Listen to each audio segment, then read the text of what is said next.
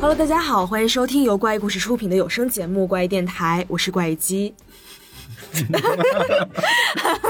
一本正经。好的，你好，怪鸡，啊，我是老根儿，石头铁，嗯，因为我们上一期还有很多东西没有讲到，对不知不觉讨论剧情就讨论了几个小时。 就 这怪话军去哪儿了 呢？我们这一期还换了一批人来录，没想到吧？你们想不到上下集居然是由不同的人来录的吧？ 叫做长夜，我们现在开始找南明。明，对，因为上期主要说了一些就是剧和小说的剧情夹杂的说了一说，然后有很多点其实我们当时说的时候只是带了一句，但没有持续的往下讨论嘛。那其实就是这一次下集就是把一些上次没有延展过的一些话题，这一次我们就是稍微延展，给大家分享一下我们自己的一些小想法。嗯然后第一个应该是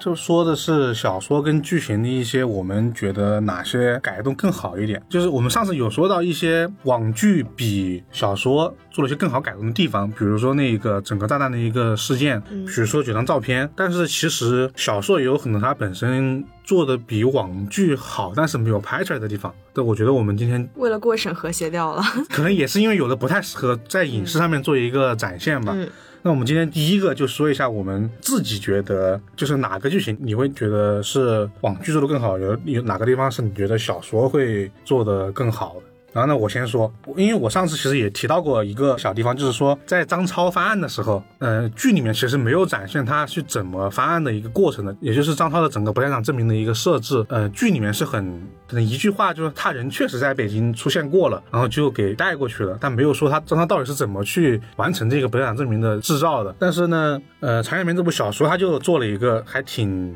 细致的这么一个对有描推写理有推理样子的一个不是 不敢吗？呃拍的太清楚就是个大教学， 可能也是这样。他详细的说了他自己怎么就是伪造了两地的，首先是一个飞机的一个时间，然后入酒店的记录，然后如何就是两个装扮目。击者，还有对对对，如何装扮自己给呃做一个假的目击者，让别人以为他去了或者没去。就是虽然说不是特别巧妙，但还是一个比较正宗的不在场证明的一个制造吧。然后其实整个是由警察去调查这一个过程中，逐渐发现他哎这个人居然在北京的。但是剧里面可能就把这一个就是我们本哥没喜欢，大家可能觉得什么东西给删掉了。就是我会觉得是这么一个桥段的一个设置。确实是因为我觉得这个还蛮有意思的，就是无论是他在场的证明，就是他的那个杀人证据也是证据确凿，对就是既有目击，然后又有什么指纹痕检，然后有留下他的 DNA，、然嗯后各方面都有证据确凿，证明他就是那个杀人凶手。但是他的不在场证据也非常确凿，就是机票也很确凿，酒店入住很确凿，并且两个目击证人都是没有利害关系的，也可以为他证明。对，因为他是在法庭上翻供的嘛，然后逐一找证据来来嗯对峙，就瞬间有 一种逆转理逆转裁判的感觉，你知道吗？但是剧里面可能就他当时就是轻飘飘的就轻带飘过了，飘嗯地带过去说自己没有罪之后，就直接到了给了一个结果。书里面在这一部分感觉章节感比较重吧。电视它似乎最开始并不是是以这个张超作为主线来讲的，所以我觉得他在电视上的节奏感处做处理的地方就没有必要大篇幅的塑造这个人物。但书里最开始的时候给人感觉是好像是以这个角色作为这个开篇，你会以为这本书是围绕着这个角色而进行展开的。对，而且书里面在第一场的这个法庭这场的戏的时候，张超其实是找了两个比自己更牛逼的律师嗯，在旁边作证，给他已经准备好了一套可以让他获得最轻减刑的减刑一个结对，果这两个人也被晃点了。对，对然后这两个人也被张超给晃了，就他你会直觉接得翻供，当庭对翻对供。对，你会觉得张超他小说的时候，他可能就是想完整的展现这一整段的一个剧情，但是剧可能要的是最后那一个结果。其实小说里他想通过这一段，也是去影射关于审讯方面的问题。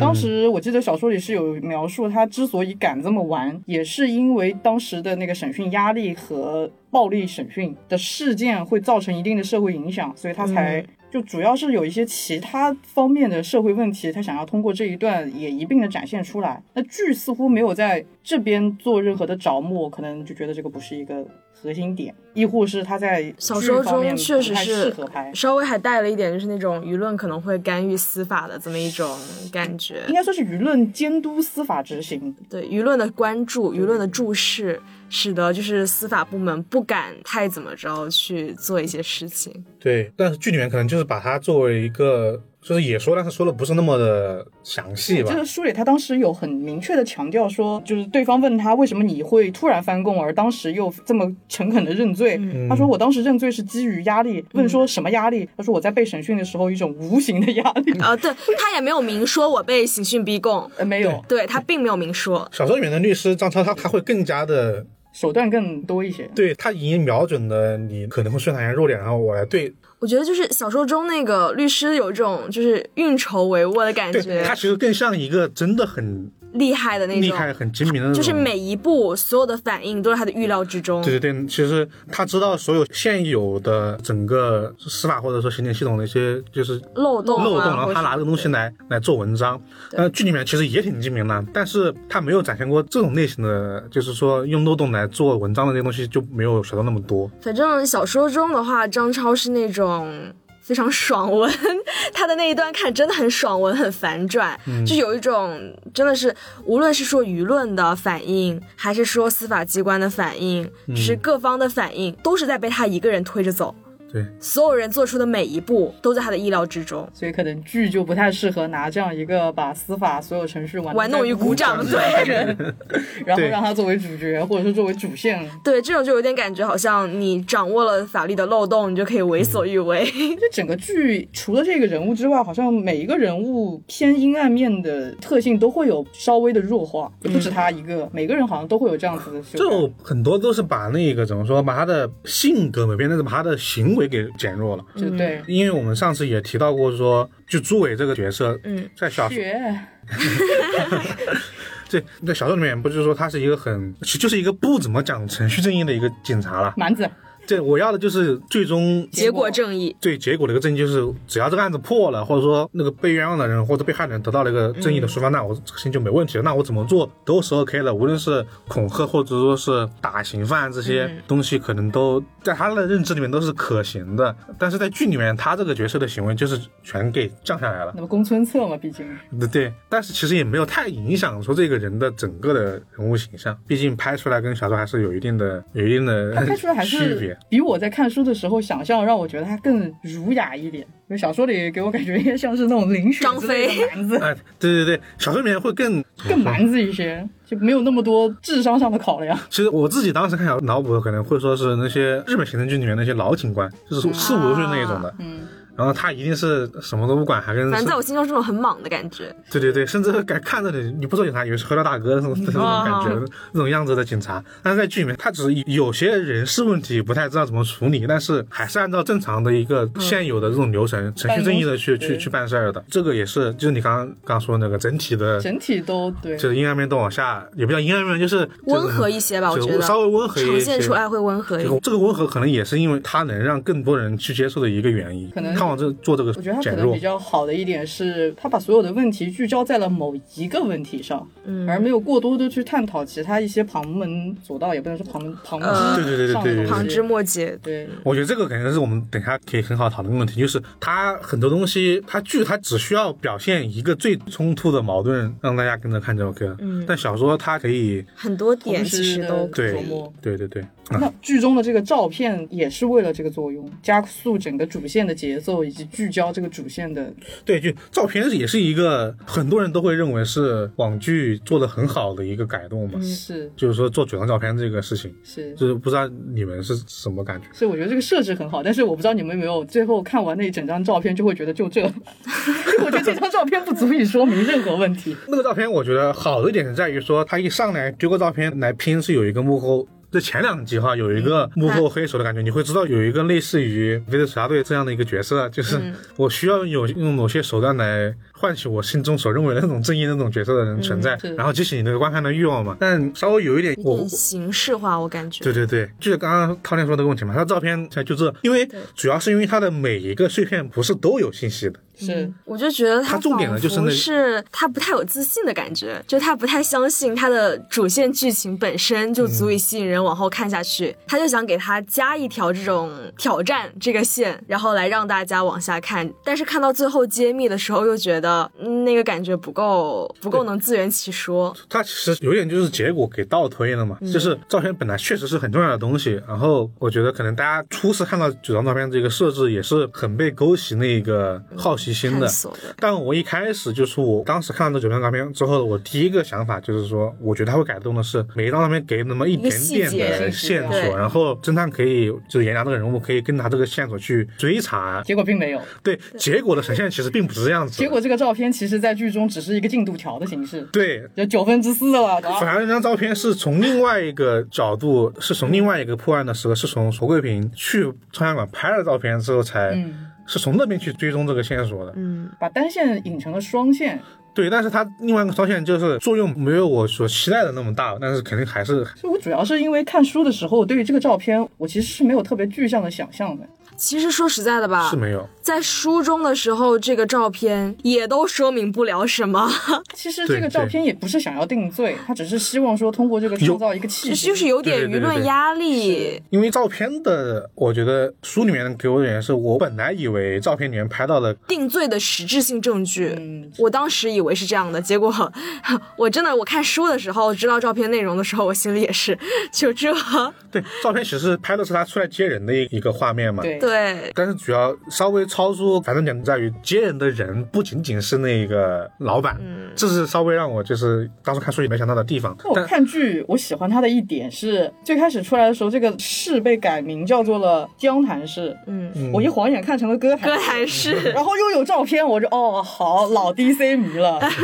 非常符合，就是 DC 所有的那些剧情里，你说有一个报社，报社的什么女主编、男主编是吧？是是是，所以我刚刚就说他当时那个照片说有人寄出来的时候，我会觉得他是一个很漫画式的一个反派做的事情嘛。就反而会觉得特别合理。对，它不像是一个很多就是这种类型剧里面会出出现的，感觉是很中二的一个角色，就是你们就是没有践行真正的正义，我要催促你们去怎么这怎部么样剧。我要唤醒人们去关注那些沉睡的正义的但东但是西。确实，他这个东西又是真正的目的，是你要说它中二吧，它确实有很多很中二的桥段啊，就包括但是你会这觉个得他炎的凉，性格不像是做这件事情的人，我会觉得，你强行改啊对，但是因为是他们整个团体的合谋嘛，就是这件事情做出来其实是有点游戏的意味，对，就是因为这个，就是有点戏谑的、游戏的，就是有点玩弄人间这种的感觉。嗯对对对对对。但是其实这群角色都太太太正正义义了他了，就是个这个东西很游戏化，就它我本身就说是很亦正漫亦画邪的的东一西点，嘛。对对对对对对。比较立体，没有那么立体。但可能大家只看剧观众会觉得，反而可能会觉得他们都已经采用了这种方法了，是真很迫不得已的，会这样。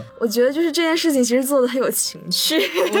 但是不像是这群人会做的事， 对对对对就主要是这样子有点违和。还是一个可能会说一个稍微有点不顾社会通行规范的人做出来的事情。但你这样说，其实给也周是伟对的呀，给周伟也挺合适的，他确实有点不太在意。只不过这些事情是大家全部合谋的，还是还是觉得有点被动，因为前面那一件事情就怎么说，反正就是你要说这件事情有很大的 bug，其实也没有，但是对就是在人的心中会有一种隐隐的不和谐感。对，因为我们可以用这个事情跟那个地铁的事情来对比。嗯，就是他冲去地铁，说这个里面有那个有炸弹嘛？对，嗯这些事情其实也有点单淳朴老歌坛，我觉得很和谐，真的很和谐。这个事情其实也有点问题，但是它没有给其他正常的一些居民会带来一些损失，嗯，把大家吓了一下，然后其实主要是警察们来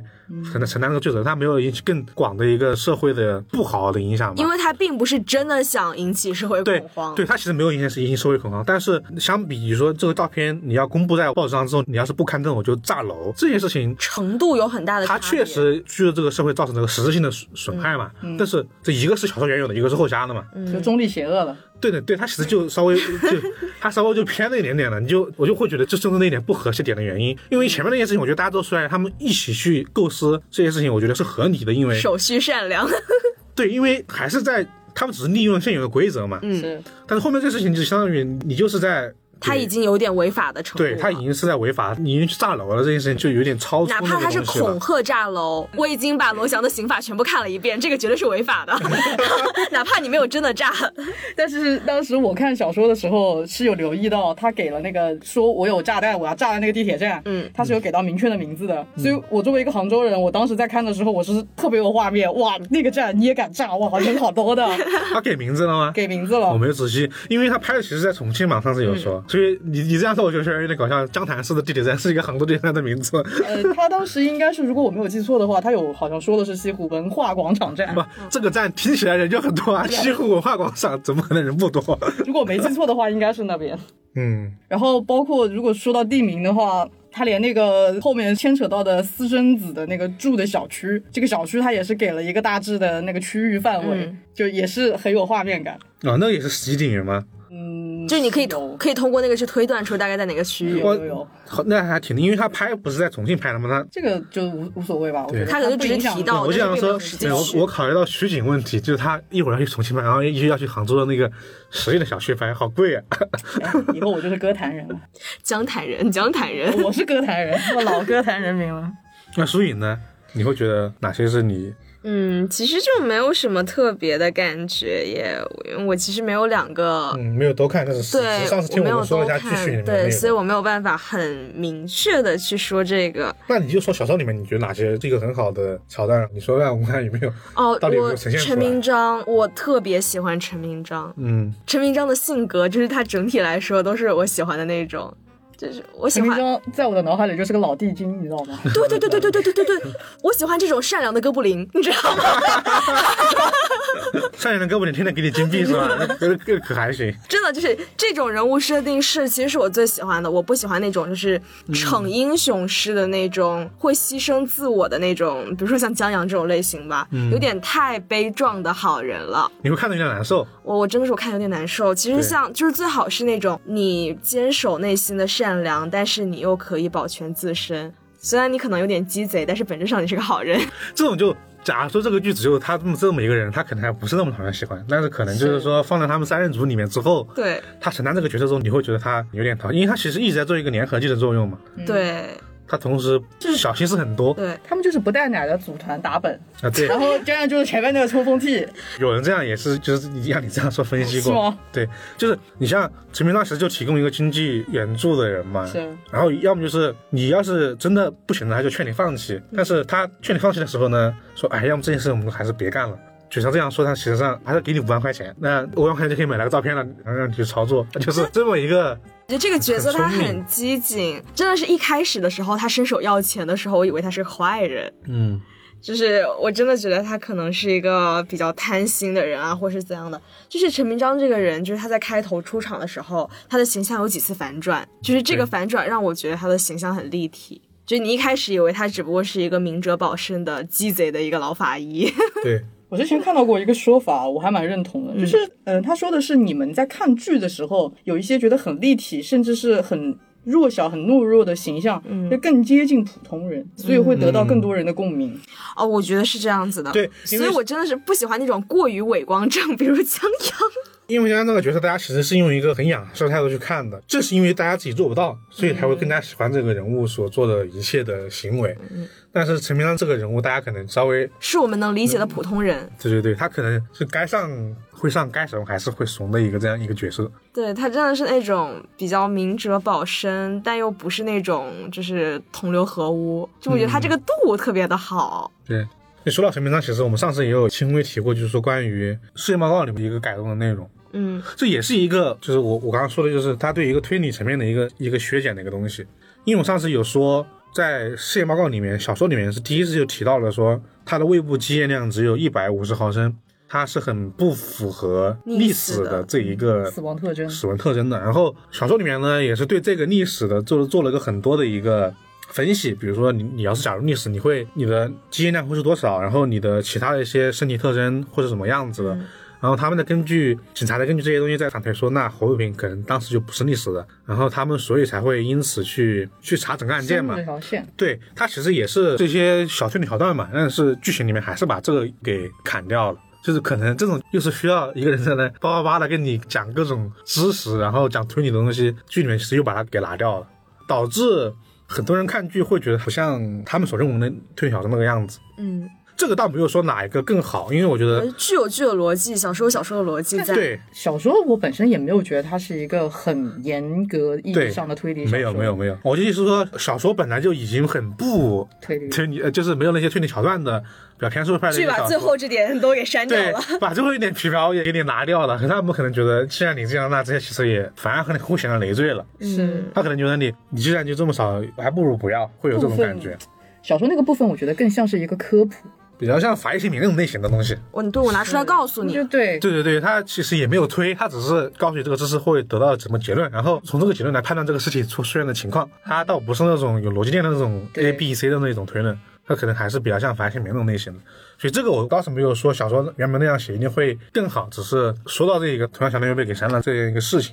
嗯小说中有两处好像是像法医秦明这样子的对尸体的科普，一个就是你刚才说的这个胃部积液的部分，另外一个我记得没错的话，应该他说的不是尸体，陈明章是告诉了江阳，如果你被勒死，你可能会出现一个怎样的身体嗯状况。在最后的结尾的啊对对部分哦他明知这个样子还会自己对死掉。他，对呃，剧里面可能也有也这个地方是都有展现，就是说，假如你勒死的话，你的人有个求生本能，对就是你自缢，你一定会要想救自己，嗯是，你就自己放那里，你的手会在你的颈部留下很多那种挣扎式的嗯抓痕，那这个东西会暴露你。就是你，你被别人杀害的这一个可能性，那由此推到了一个更加我们会看着觉得更加残酷的一悲壮个的一嗯个，一个悲壮的一个死法吧。对，这个地方也也是有一个的，但这个好像是保留了，因为放在剧里面还是有一个他很是有对人物渲染形象对很好有的一个一个很大的一个提高，对对对，还是有一个很大的提高。但是也是因为这个，让我觉得他实在是太悲壮了。可能我年纪大了，已经不喜欢看这种悲伤的事情了。我觉得江阳这个人物真的太悲剧了。这部剧的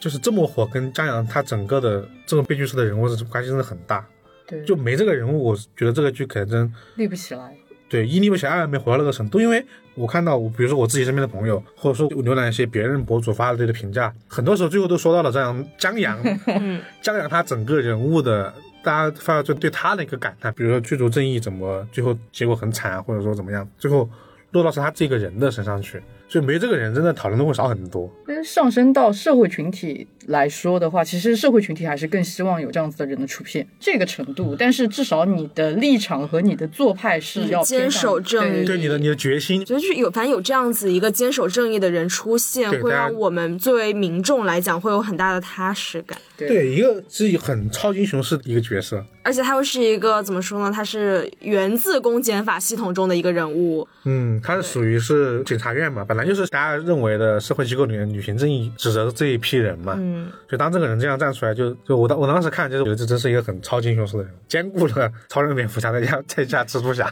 就蜘蛛侠的循环，但是他这种正义感又是很超人的，然后这下场下非场又常特很别蝙蝠侠，惨。 就惨的不行，这这么一个感觉，那整体来说的话，你们觉得最打动的桥段是哪一个？就感觉江阳的死吗？寡妇来接水，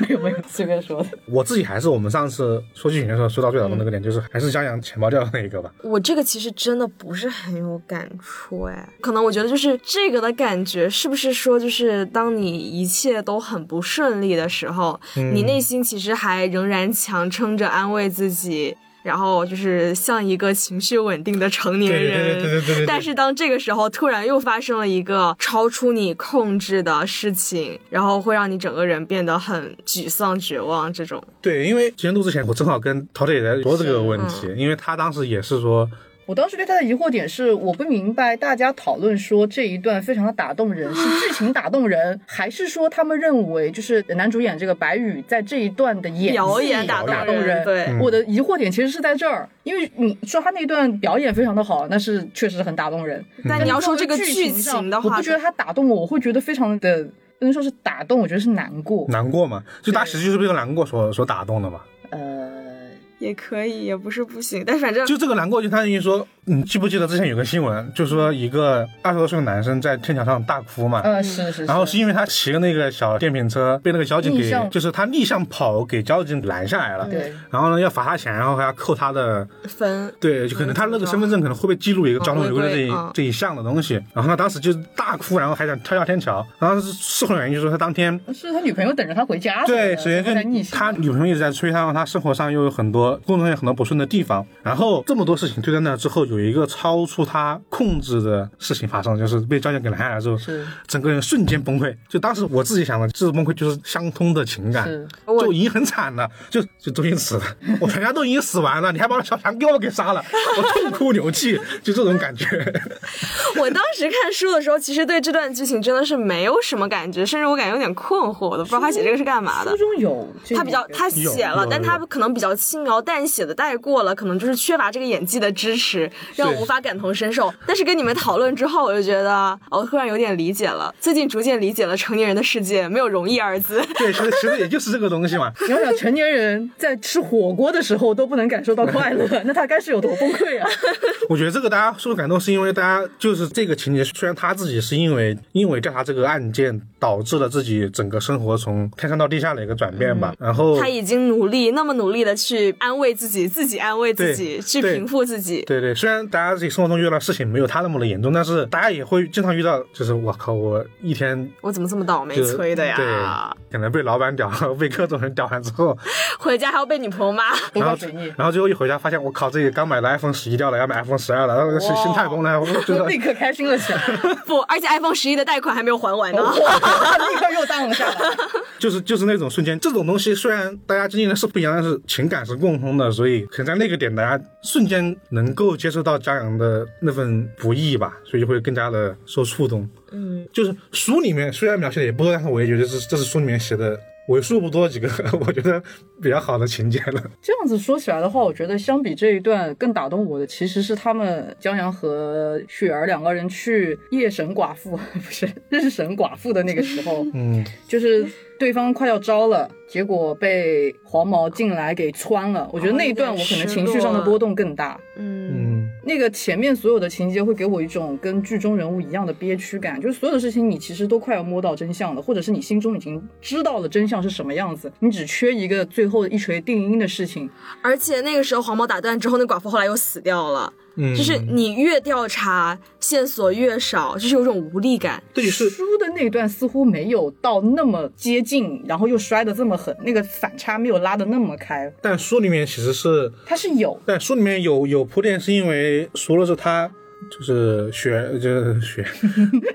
朱伟被调走，雪儿没错啊，朱伟被调走，剧情展现的就是真真切切的一个案件发生了。就是孕妇盗窃那个呃，那时候还没说是孕妇盗窃，但是书里面其实已经用这个理由把他调走过几次了，所以你会觉得会有一个事先的一个怎么说预感，预感，就你是这个事会觉情得不会那么顺，，对，这个他肯定会被调走。但是在剧里面好一点在于说，那个谁点是他第一次被另外一个案件给调走，就是说已经马上要查到那个嗯人了之后被调走，所以剧那个反弹就就会很大。整个剧都给你感觉是非常非常的憋屈。其实你非常需要有一件事情让你觉得好像很顺利，嗯然后剧中的人物也终于顺利了，但似乎就是从头到尾都没有过，每一件事情都非常的不顺，情绪会在那个时候就是堵得慌，就堵到一定的点之后是还这样子。对，就你这个点就是很印证上次我们说到，当我们看到颜良这条线的时候，嗯就你会觉得很放松嘛，就是因为这个原因，你知道他是一个在颜良这里你是不会有那种憋屈的感觉的。可是颜良最开始出来的时候，他有一个镜头十分的中二，他打着伞站在墓地里，就也很老 DC 的那种 镜头。我开始会觉得他身上是不是有什么很重的伏笔线？嗯，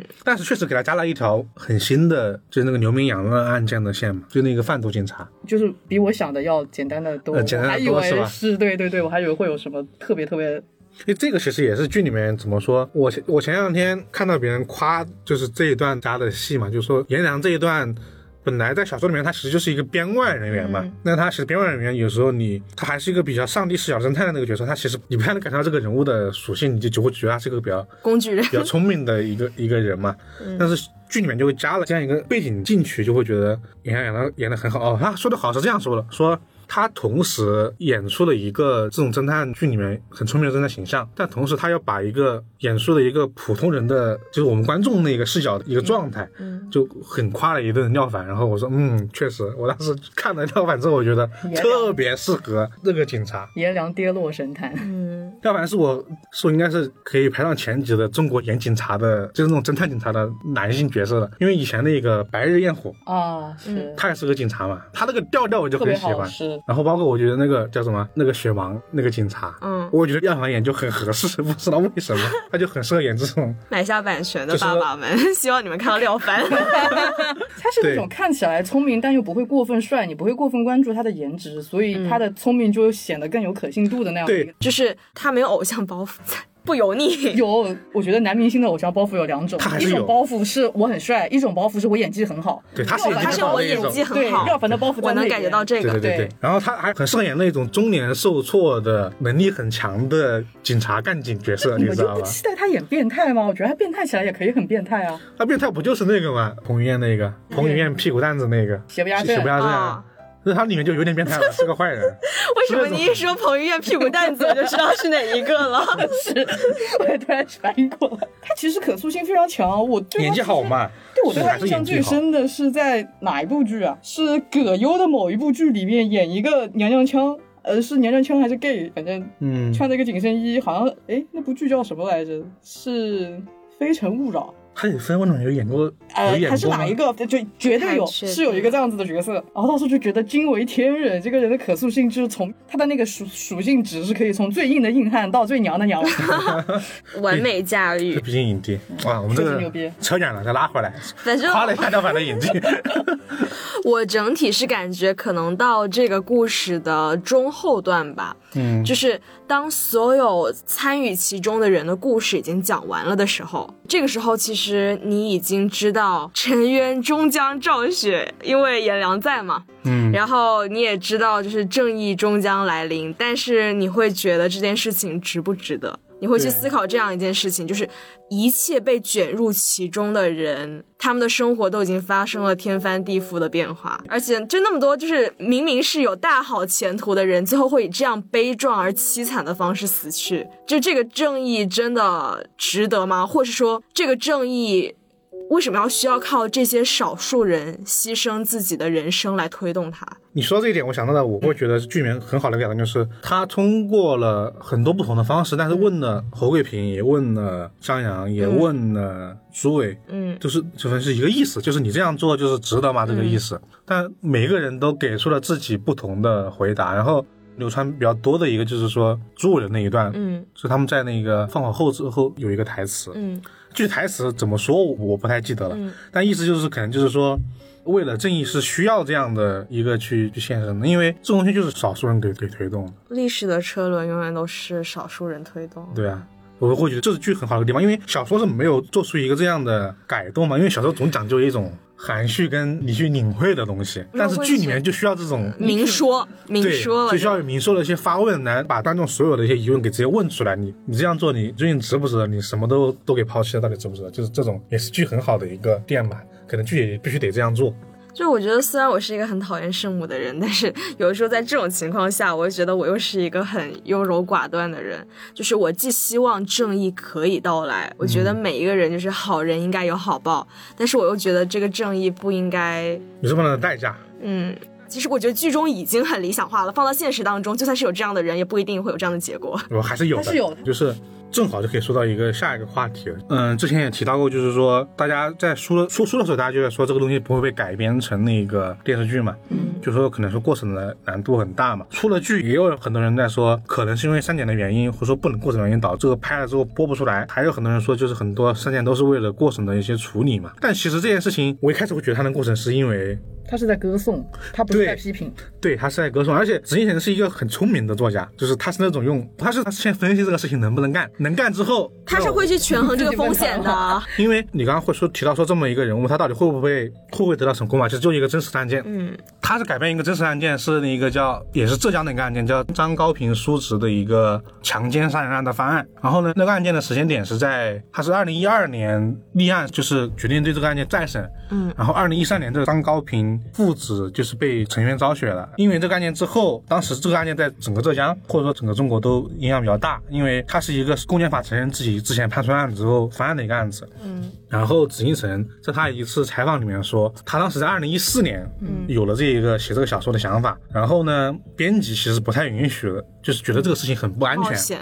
紫禁城说没问题，我觉得这个东西写出来一定没有问题。我觉得紫禁城对这个东西的判断非常的精准。对，因为我会觉得说，当今社会的一种主旋律嘛，就是包括比如说国家想传达给我们的，其实也是对一个公平正义的一个期许嘛。嗯，那当这样的案件在现实中都已经发生过之后，那他写成小说的拍出来，绝对没有任何的问题，因为小说中是不是对于这个案子好像也是有说到的？，对，这是很重要的一个点，就是小说也提到了说，就是他们决定这样做，就是因为这个案件刚刚发生了，就是说它有一定的社会影响力。对对对所以同同时射到他这个案子。对对对，我觉得还是得稍微说一下这个案子，是因为这个张高平叔侄他当时只是那种路上搭车，他把一个女性就是搭了一段的路，捎带了一个女，对，捎带了一个女性，然后这个女性最后被别人给强奸并且杀害了，然后最后查案呢查来查去发现。警方觉得就是张高平这素子是有最大的嫌疑的。因为他们最后见过那个人。对，然后他是最后那个人，没有第二个人了。嗯，然后呢，他们就是可能和那个和张三的案子一样吧，就是从各种可能性来说，只有他，只有这两个可能是那个犯人了。排除不可能，你们俩就是唯一的可能。对，反正就是把他给抓了，然后可能就关到了检察院嘛。然后当时有一个新疆石河子，我不知道为什么这么远啊了， 就新疆石河子检察院的一个一个检察官，他专门负责是那个被关到监狱里面的一些人的案件的一些再审嘛。然后当时这这两个人，张浩平是就一直在反映自己是没有给杀人的。然后呢，当时是二零零七年，从二零零七年之后开始，这个当时这个检察官叫张彪，嗯他就一直向浙江的检察院给递材料啊，申诉说这个案件可能是有疑点。有疑点。然后呢，他当时还找了一个找了一个律师，委托一个律师叫朱明勇来帮他们解决这个事情。然后呢，当时浙江的检察院也说已经按照正常的程序开始检查这个案件了。然后一直到二零一一年的时候，这个案件其实还是没有，就是可能也只是在审理途中嘛。但是没有得到最终的一个结果。但是张彪他已经要退休了，所以他已经其实已不能以一个名正言顺的身份以及那个、没有呃权这利个职权去对再职执行权这件事情。对对对对对，他当时就没有办法。但是他退休了之后呢，他自己亲自去杭州的一个案发的一个地点，他去勘探，他觉得按照这个可能那个高速路线一作案地点去看，他觉得。这个数值确实是没有方案的，然后呢，可能就是他又做了一些很多的努力嘛，然后直到二零一二年，就我们刚说的时间，二零三年，他就最终那个案件方案嘛，然啊后就告诉了这个张彪，他最后是说，就是那种激动的流下了眼泪，就觉得这么多年的这种工作没有白费嘛，就会觉得这个事情还是一现实中确实还是有很多这样的人，二就是觉得紫禁城还是挺牛逼的，就均整选了一个这样的案件，所以我会就觉得说，大家对题材会陷入一种预先的判断吧。我觉得紫禁城有这个能力，他无论做不做作家，好像都挺好的。他以前是不是押题也挺准 的？不然怎么能考上浙大呢？呃 刚刚我们说到真实事件，其实我们最开始刚刚说到这是因为那个来源于真实事件嘛。嗯，那其实还有一个让我觉得也是跟给我的感触同样的，就是之前在微博上说他《唐人难民》就是出版之后嘛，就是有很多人都私信告诉他，就说因为受到这本小说的影响，就决定报考公检法的专业，哦，然后有很多积极正面的影响。对对对，然后包括那个豆瓣，我看有一个评论，评论还是什么，就是他就是公检法的，就是人员，嗯他确实也受到了很多这种，一是孤无二，他确实也在践行这样的事情，嗯，但可能也受到一些阻碍，但是他觉得还是唤起了人心中正义的向往。对，这会会更让我觉得这个东西为什么会这么的，就是火火着成功吧。就是人类有社会以来的一个必然的一个需求，就是对正义的渴望。是对于我们就这怎么种都有平凡又自私的人类最大的期许，就是我做不了这样的事情，但是我们希望有一群正义的人能够站出来。对，这是个很自私的愿望，但是这个愿望也非常的。我愿意做迫切陈明章式的正义。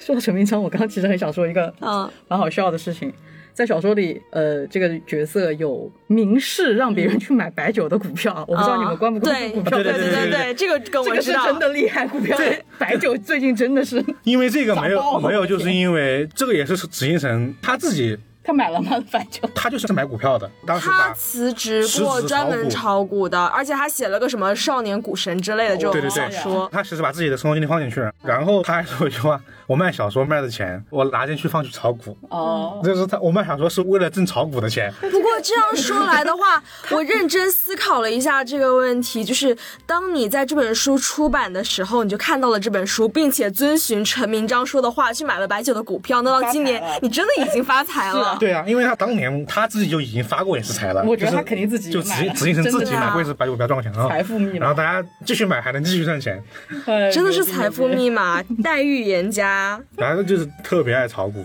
也挺厉是害的。社会。我这个书是我后悔我在看这本书的第一时间没有遵循陈明章的教 诲。我看这个书的时候，如果再去买的话，那个白酒的股价已经很高了，已经来不及了。我买了现在多少钱一股？啊 我都不知我道。不知道，但反正就是现在价格已经很高很高了哎我觉得巨贵都是几百，不知道多好了已我经。不玩股票，但是就是就不玩股票，我都知道这个事儿，可见它有多 高。我我觉得你们刚刚说白酒那个，也再次证明了这本书真的很 社会 好舍得。很社会，因为我们在上期节目里开篇就说过了，整个迷雾剧场已经出了那么多部剧集了，嗯，但最后引起那么多社会讨论度的，大家看的最多的其实就是两部嘛，就《隐秘的角落》跟《沉默的真相》了。然后其中也有一些，就第一部是多元硅谷的，然后它可能稍微整体的感觉还是偏本格一点的。反正就是感觉真正能够设立引起特别特别大的反响的，都是社会派的小说。对，就是为了去大家反映了一些可能感同身受的一些问题，然后就让我上期节目我说感叹，就有一种哇，突然能理解为什么顺本信章统治日本推理文坛了。倒不是说他的作品的文学造诣，毕竟一个是是吧，嗯，经典的柳树两类兰州拉面，一个是顺本信章获得的那种 街头现象，只是说他这个对于社会题材的描述，你能感觉到为什么在大家会喜欢这个类型的作品。对，就是因为可能在顺平商那个年代，可能也是日本经济最腾飞的一个一个时期，然后他们也面临很多战后的问题，所以就自然而然有很多那种相应的社会问题存在吧。在当时，可能大家看这小说就更能够代入，然后就看的人越来越多嘛。我觉得这是一个阅读门槛的问题，就包括电视也好，因嗯为相对于这种比较本格的推理而言，社会问题或者是展示社会问题的小说和电视剧其实是没有任何的门槛的。就是任何你但人凡都能从中获得一点对共鸣。对对对你对对。是一个社会中的人，你必然是一个社会中的人，那你必对然能看懂反映社会问题的东西。而且他就没有一些很不是说逻辑还是鬼像的东西都没有嘛，其实不多，现在的不多。虽然说以前说明勋章写的是有的，但现在很多都没有了。确实是，就是感觉本格和社会派永远都是一个在此消彼长嗯或者是交叠更替的这么一个过程。可能一开始当大家追求趣味性的时候，或者说一些解谜啊、益智啊、推理的乐趣的时候，就会倾向于是本格派，就是寻找那种轨迹设置、轨迹破解的快乐。对但是可能就是当这个轨迹，就是这个风格走到一定程度的时候，就会陷入一个很鬼打墙的这么一个境地，会有点迷茫的感觉。就大家看也有点点子累用完了，，对点，子用完了，就是它毕没有竟还是什一个么新的 idea 了，就所以就是你天天看这个东西，你就会觉得也没有什么意思。